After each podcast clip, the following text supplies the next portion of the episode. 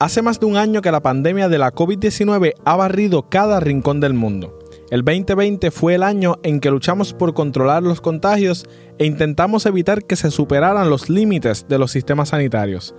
Ahora el 2020 trae consigo un reto de igual o mayor envergadura y es lograr vacunar e inmunizar la mayor cantidad de personas y detener el mortal paso de esta epidemia que sigue golpeándonos igual o peor que el año pasado. Mientras empiezan a administrar las distintas vacunas disponibles alrededor del mundo, el problema de la desigualdad sigue en el centro del debate político, sanitario y social. Hoy se sube al taxi Felipe Carvalho para hablarnos de la campaña de Médicos Sin Fronteras para asegurar que las vacunas lleguen a los brazos de las personas más vulnerables. Te lo contamos todo en el taxi que acaba de comenzar.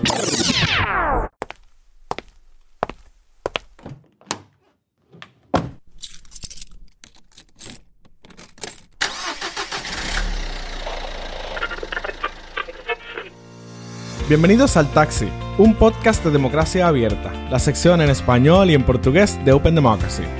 Un espacio de análisis político y social donde queremos unir las voces a nivel global para promover el pensamiento libre.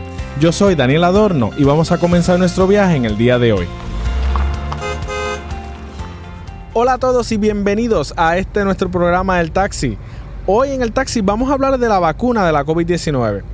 Vamos a hablar del acceso equitativo a la vacuna y vamos a aclarar algunas dudas que hay, que se escuchan en el público en general sobre la vacuna.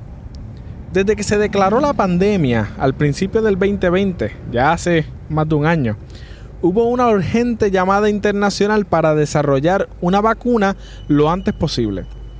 Luego de muchas colaboraciones alrededor del mundo entre gobiernos, empresas multinacionales, ONGs y organizaciones internacionales ya se están utilizando cinco de esas vacunas alrededor del mundo y hay otras que están en proceso de ser aprobadas.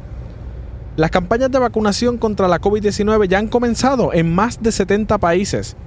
Sin embargo, tal como la pandemia ha intensificado las grandes desigualdades existentes en nuestras sociedades y ha profundizado fracturas en el interior de algunos de nuestros países, el proceso de acceso a la vacuna está siendo afectado por estas mismas vulnerabilidades. El acceso a la vacuna y el debate de quién debe recibir cuántas vacunas y cuándo deben recibirlas está atravesando por los problemas de desigualdad y la desproporción de acceso. No solo a las vacunas ya producidas, también a la capacidad de producir vacunas. Y esto es algo que vamos a hablar con Felipe en breve. Para poner esto en perspectiva, vemos que Brasil es, por un lado, el país número 2 en total de muertes registradas por coronavirus.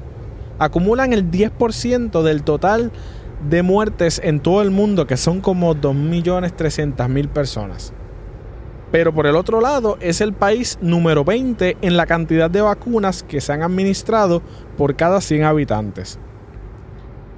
Lo mismo pasa con México, número 3 en total de muertes registradas oficialmente y número 23 en cantidad de vacunas por cada 100 habitantes. También Argentina, número 13 en total de muertes y número 22 en cantidad de vacunas por cada 100 habitantes. Es un patrón que se repite. Esto es en el caso de Latinoamérica, pero igual sucede en muchos países del sur global, que enfrentarán escasez de vacunas por su posición de debilidad ante los países más ricos y más poderosos, que ya han corrido a financiar a sus industrias farmacéuticas a cambio de prioridad en el acceso a la producción de la vacuna. Incluso el ejemplo de la campaña de vacunación en Israel, mire esto, la campaña de vacunación en Israel se ha identificado como una de las más rápidas de todo el mundo y se hizo realidad gracias a, según el primer ministro Netanyahu, sus conexiones con los ejecutivos de Pfizer. Además que pagaron muy buen dinero por estar en los primeros rangos de la, de la lista. Un país altamente militarizado y relativamente pequeño como Israel tiene una maquinaria logística muy bien engrasada y que tampoco podemos descartar que detrás de todo esto están las intenciones de reelección del primer ministro, claro. Si realmente vamos a vencer esta pandemia global, Hay que ser mucho más estratégicos en la distribución global de las vacunas y asegurarnos de que lleguen a los brazos de las personas que lo necesitan más y a los brazos de las personas en países donde los sistemas sanitarios no pueden tolerar más un día más de COVID-19. Para hablar de esto, nos acompaña hoy en el taxi Felipe Carvalho, coordinador en Brasil de la campaña de acceso que está impulsando la Organización Médicos Sin Fronteras. Hola Felipe, bienvenidos al taxi de Democracia Abierta. Un gusto que nos acompañes. Hola Daniel, mucho gusto y gracias por invitarme. Eh, Felipe, eh, hace ya un año que estamos en el, mundo entero en esta, eh, bueno, se puede llamar esta pesadilla de lo que ha sido la pandemia de la COVID-19. Y luego de un año de combatir, de distanciamiento social, de uso de mascarillas, de combatir la desinformación, que ha sido aún peor que el mismo virus este y, nos hemos enfrentado a todo ahora nos toca una lucha eh, que es para lograr la mayor cantidad de vacunas, de, cómo eh, desciframos a quién, a quién primero, a quién después. Eh, y ustedes están liderando esta campaña de acceso a, la vacuna. Cuéntanos un poco de qué significa esto. Claro, Daniel, es muy importante hablar de eso en este momento porque lo que hemos visto desde el principio de la pandemia es justamente un escenario de exclusividad, escasez y exclusión. Y explico mejor, exclusividad son eh, lo que hemos visto sobre todas las tecnologías eh, de enfrentamiento de esta pandemia, ¿no? desde mascarillas a ventiladores, medicamentos, diagnósticos hemos visto que la mayor parte de estos productos está bajo exclusividad, entonces son unas pocas empresas que, que pueden controlar su eh, distribución, su precio. Eh, luego tenemos el problema de escasez, porque como son pocas empresas, no, no, no, llegan a producir cantidades suficientes para todos que necesitan.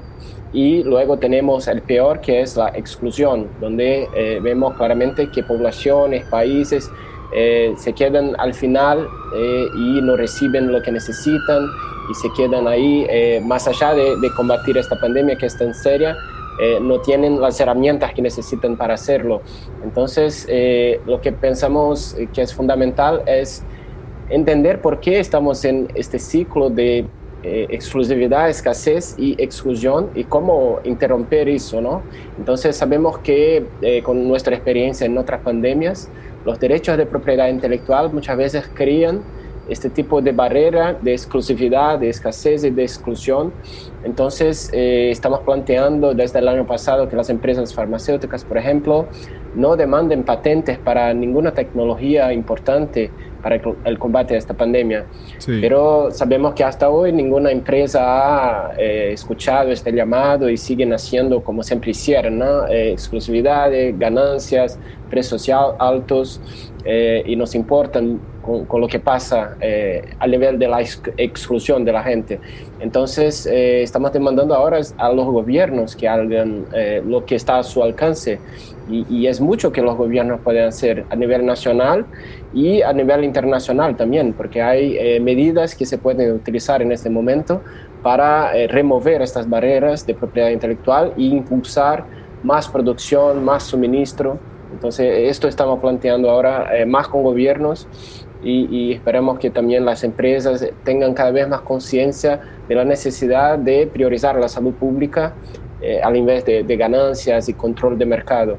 Una de las cosas que ha sido más sorprendente de todo este proceso de la pandemia es, como tú bien mencionas, el problema de la desigualdad. Eh, la COVID-19 se ha encargado de profundizar tremendas fracturas eh, sociales que, que ya existían, ¿no? Y, y de momento la pandemia lo que ha hecho es exacerbarla.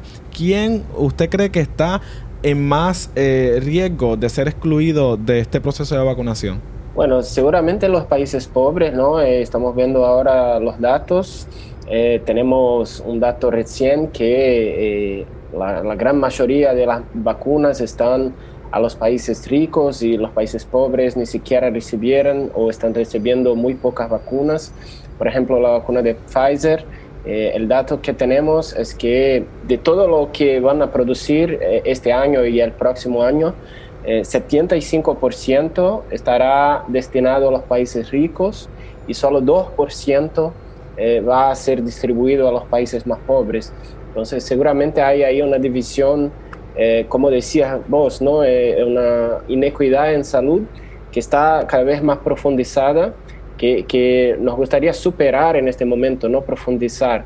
Entonces, por eso estamos llamando a los países y las empresas que repiensen esta distribución, porque eh, las empresas están priorizando los países ricos y hay países ricos que tienen como seis veces más eh, la cantidad de vacunas que necesitan para toda su población no solo grupos prioritarios. Incluso son países que tienen los mecanismos para seguir dando el frente a la pandemia de manera en sus servicios médicos, en sus servicios de salud, que sí pueden seguir atendiendo los casos y pueden dar tratamiento de calidad a sus ciudadanos y pudieran dar, eh, ceder el espacio para que estas vacunas le lleguen a los brazos de las personas que no tienen acceso a cuidado médico de calidad. Exactamente, especialmente lo que estamos hablando en este primer momento es vacunación de profesionales de salud que justamente para mantener la respuesta a COVID-19 y a otros temas de salud activo. Entonces, en países donde ya hay dificultades de, presupuesto y de estructura, es muy importante que los profesionales de, de, salud sean vacunados lo más pronto posible y esto no está pasando. Tenemos ahí países más ricos que quizás van a vacunar toda la población, mientras países más pobres ni siquiera los profesionales, profesionales de salud tendrán vacunas. Entonces es una inequidad, una injusticia que necesitamos todos hablar de eso y tener una conciencia de cooperación internacional más fuerte. ¿no? Los países están intentando algunos mecanismos, pero eh, lo que está hablando más alto, por así decir, es el poder económico, el poder político de, de, países e empresas que están haciendo sus acuerdos y la cooperación internacional está así como algo... Uh, muy débil. Sí, muy débil o algo que miramos después y, y cuando ¿no? Eh, estemos aquí resueltos en nuestros territorios, eh, ahí miramos qué hacer con eso. Y no funciona así. Eh, hemos dicho eso desde el principio. La pandemia solo va a terminar cuando termine para todos en todas las partes. Una de las, eh, ahora que usted menciona lo de los acuerdos, estos acuerdos se han criticado por ser unos acuerdos muy en secreto, muy a puerta cerrada, ¿Qué es lo que se está arriesgando al hacer este tipo de acuerdo con las empresas y los gobiernos a, oscuras, ¿no? en secreto, sin, sin eh, escrutinio público. Bueno, eh, el tema de la transparencia es algo que los países están discutiendo mismo antes de la pandemia, ¿no? Ya hemos tenido al nivel de la Organización Mundial de la Salud eh, resoluciones para impulsar este tema de transparencia. Entonces, es algo que necesita ahora de implementación. Ya tenemos así orientaciones globales y, este tipo de acuerdo debería estar totalmente público. Estamos haciendo presión en este sentido porque en estos acuerdos no sabemos precios, no sabemos cantidades, no sabemos plazos, no sabemos nada.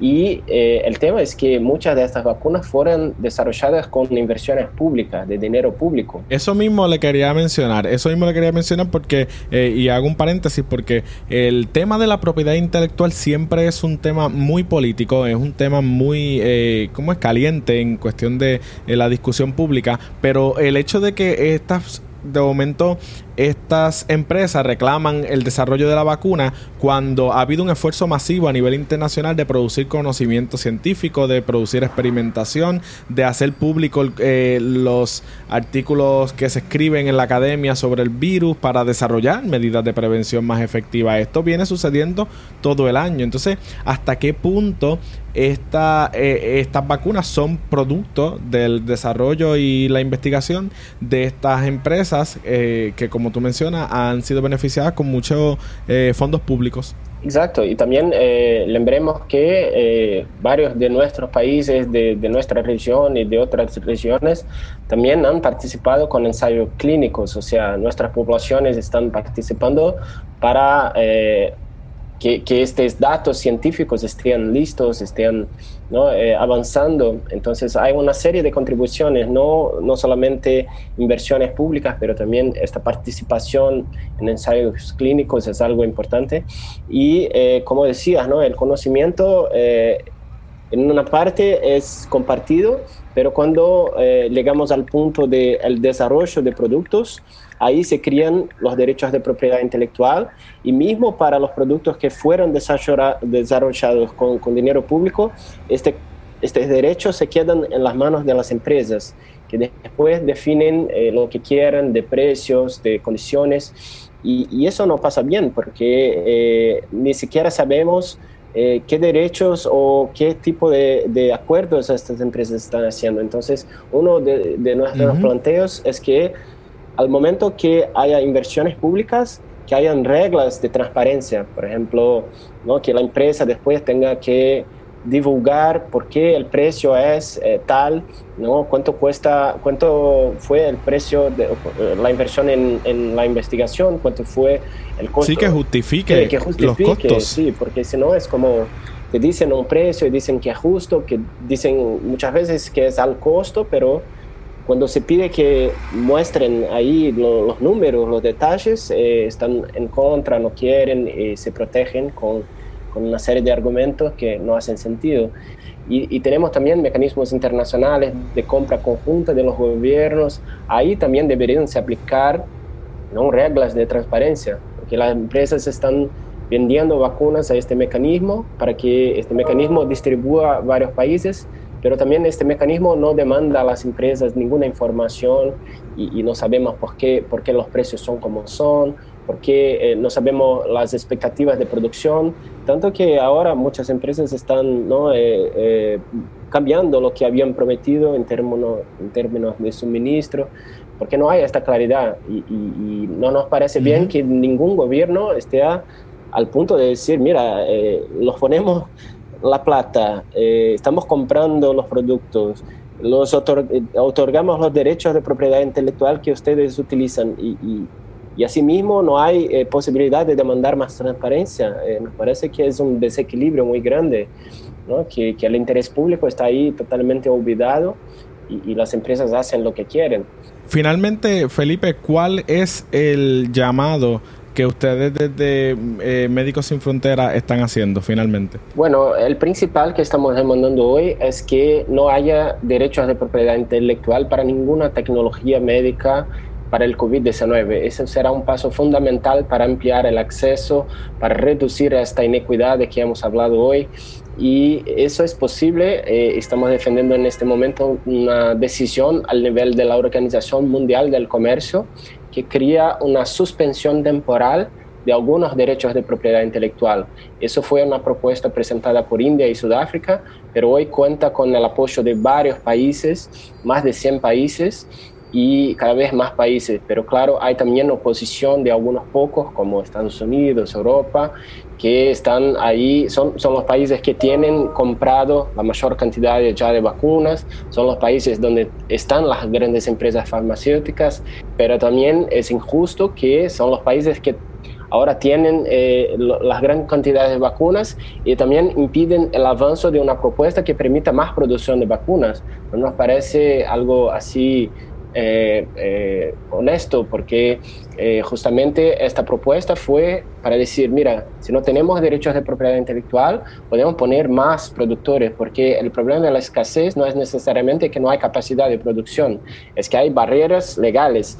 Entonces, removamos las barreras y producimos más, y ahí tenemos más chance de que los países más pobres, que ahora no están con ninguna vacuna, tengan opciones de compra, tengan ¿no? Eh, suministro garantizado de una manera más sostenible, y, y no está bien que los países que ya tienen vacunas para sí, no ni mismo eh, permitan el avance de una propuesta como esta. Si no les gusta la propuesta, que no la apliquen, eso es posible, que mantengan ahí en sus países los derechos de propiedad intelectual activo, pero no bloqueen que los países que no están logrando comprar nada tengan una opción más de ampliar eh, la, producción y, y, mismo la investigación, porque los derechos de propiedad intelectual muchas veces bloquean los investigadores también que, tienen el temor de no afectar de tener un litigio con una grande empresa farmacéutica.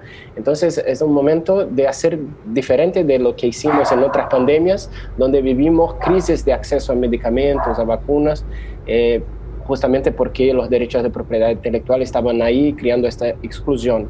Y ahora podemos cambiar eso con esta propuesta en la Organización Mundial del Comercio. Y una última cosa, es muy importante que los países de Latinoamérica apoyen esto, ¿no? Porque Tenemos ahí Argentina, Bolivia, Venezuela que están apoyando, pero hay muchos otros países que todavía no han declarado abiertamente el apoyo, incluso Colombia. Colombia es un país que inicialmente estaba con muchas dudas sobre este tema, pero ahora está hablando un poco más eh, en favor, como demandando que se inicie la negociación, pero hay otros como Perú, Chile, Uruguay que no están eh, hablando nada, no están apoyando como esperábamos, porque son países que naturalmente defienden la salud pública, el acceso a medicamentos. Entonces es importante que los países de acá se sumen a este... este que se expresen contundentemente en cuanto sí, para impulsar eso estamos incluso con una campaña de firmas para que ciudadanos hagan esta demanda de que no haya patentes para ninguna herramienta médica y los que quieren apoyar eh, les invito a, a visitar msf.org.ar baja patentes. Ahí eh, se puede poner una firma y apoyar para que eh, alcemos nuestra voz, para que escuchen los gobiernos de nuestra región y apoyen esta propuesta. Tenemos ya como unas 70 mil signaturas, eh, firmas en pocos días, entonces se ve que la gente está percibiendo el, riesgo que estamos de tener una crisis de acceso a vacunas y esta es una solución que existe, que está en la mesa y que podemos ganar si, si tenemos los países a nuestro lado. Entonces, que Gracias también por ofrecernos esta alternativa de, la, de que podamos colaborar y, y las personas que, que escuchan nuestro programa pues tendrán el acceso disponible a ese enlace que mencionaste eh, para que para que si desean participar de, de esta de este reclamo y de este proceso de defensa por el acceso a las vacunas también lo puedan hacer. Felipe, muchas gracias por unirte a nuestro taxi y traernos este tema tan importante del acceso a las vacunas y gracias por el trabajo que estás haciendo en defensa de, del acceso a la vacuna del COVID. Muchas gracias, Daniel. Ha sido un gusto para mí.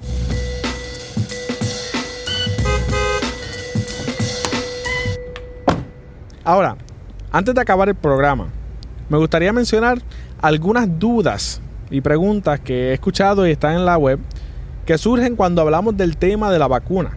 Una duda frecuente es, ¿la vacuna hará que me infecten de COVID-19? Y es muy común pensar esto porque se dice frecuentemente que las vacunas tienen el virus, ¿no? Y que este puede despertar y provocar el contagio. Además que muchas personas han reportado síntomas luego del proceso de vacunación según el CDC en los Estados Unidos, la mayoría de las vacunas que han sido aprobadas para su uso de emergencia no contienen el virus. Pfizer, Moderna se basan en el ARN o contienen el virus muy, muy, muy, muy modificado como en AstraZeneca. Pero todos los tipos de vacunas lo que buscan es provocar en nuestro sistema inmunológico la respuesta correcta para reconocer y combatir el virus si llegara a entrar a nuestros cuerpos. Esto explica que en ocasiones puede que haya alguna reacción a la vacuna, pero esto es bueno porque esto indica que el cuerpo está reconociendo y construyendo sus defensas, o sea que está básicamente entendiendo el mensaje. Lo otro que he escuchado también es cuando decimos o dicen, después que me vacune, ¿puedo dejar de usar mascarillas y distanciamiento? Esto también es muy común pensarlo porque todos quisiéramos volver a esos momentos en los cuales no teníamos que andar con mascarillas o cubrebocas y podíamos interactuar con libertad. Sin embargo, la vacunación no hará que estas medidas de control del contagio se vayan. De hecho, el fact-checking de Democracia Abierta trabajó esta pregunta con información de la Universidad Johns Hopkins y la respuesta es que no. Aún no se sabe con certeza el efecto de la vacuna en la transmisión del virus, porque puede que te vacunes y no te dé COVID-19. Pero eso no significa que dejas de servir como un portador del virus, infectando y enfermando a las personas que aún no tienen las defensas necesarias o no han sido vacunados o aún están vulnerables a la enfermedad. Por lo que hay que seguir luciendo nuestras mascarillas y sobre todas las cosas alentar a los que están a nuestro alrededor a que también las utilicen. Y por último, la otra pregunta o duda más común que se ha escuchado en las redes es que si la vacuna de la COVID-19 modifica mi ADN en alguna forma, o peor aún, si me hace infértil. Eh, pues la respuesta es no y no. En serio, según el CDC, la vacuna de ARN mensajero no tiene la capacidad de alterar tu ADN. Y por otra parte, la FDA, la agencia reguladora de los medicamentos en los Estados Unidos, en su reporte inicial recomendó que las mujeres embarazadas, lactando o que están buscando quedar embarazadas, fueran parte del grupo inicial en recibir las vacunas. Así que podemos estar tranquilas que no seremos criaturas amorfas ni nos volveremos de color verde luego de la vacunación y mucho menos estériles. Así que con esto terminamos nuestro viaje de hoy en el taxi. Les invito a que si usted es una afortunada de tener la oportunidad de vacunarse, vaya y vacúnese y contribuya a que esta pandemia acabe lo antes posible. También les exhorto a que como nos mencionó Felipe, visiten el enlace en la que está en la descripción para que puedan contribuir con su firma a la campaña de Médicos Sin Fronteras, para que se pueda lograr el acceso equitativo y justo de la vacuna alrededor del mundo y que llegue a los brazos de todos. A veces subestimamos lo que este tipo de campañas puede hacer y nosotros con simplemente firmar y compartir este, estamos dejando una marca en este proceso. Gracias por acompañarme a bordo del taxi de Democracia Abierta. En nuestro taxi queremos amplificar las voces alrededor del mundo para promover el pensamiento libre. Y nos puedes escuchar a través de anchor.fm y Spotify.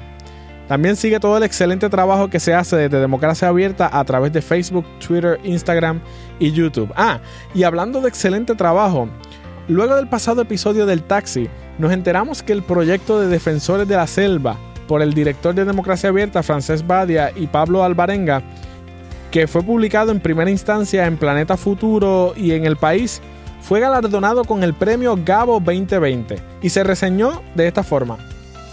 Un excepcional producto periodístico que busca aterrizar la crisis climática en el día a día de jóvenes que cumplen un papel hasta ahora escasamente documentado y reconocido en la defensa y conservación de la Amazonía en Brasil y Ecuador. Para los que no lo conocen, el premio Gabo, y Gabo refiriéndose como nombre amistoso al gran escritor y periodista colombiano Gabriel García Márquez, es uno de los reconocimientos más importantes y prestigiosos del periodismo iberoamericano. De hecho, se puede decir que es el reconocimiento más importante. Así que desde el taxi felicitamos a Francesc y a Pablo. Así que diríjanse al portal de Democracia Abierta para que puedan sumergirse en esta historia contada a través de 8 episodios y 8 defensores de la selva. Y mientras estás allí, suscríbete a nuestros boletines para que te enteres del contenido más reciente. ¿A dónde iremos en nuestro próximo viaje? No te pierdas el próximo episodio.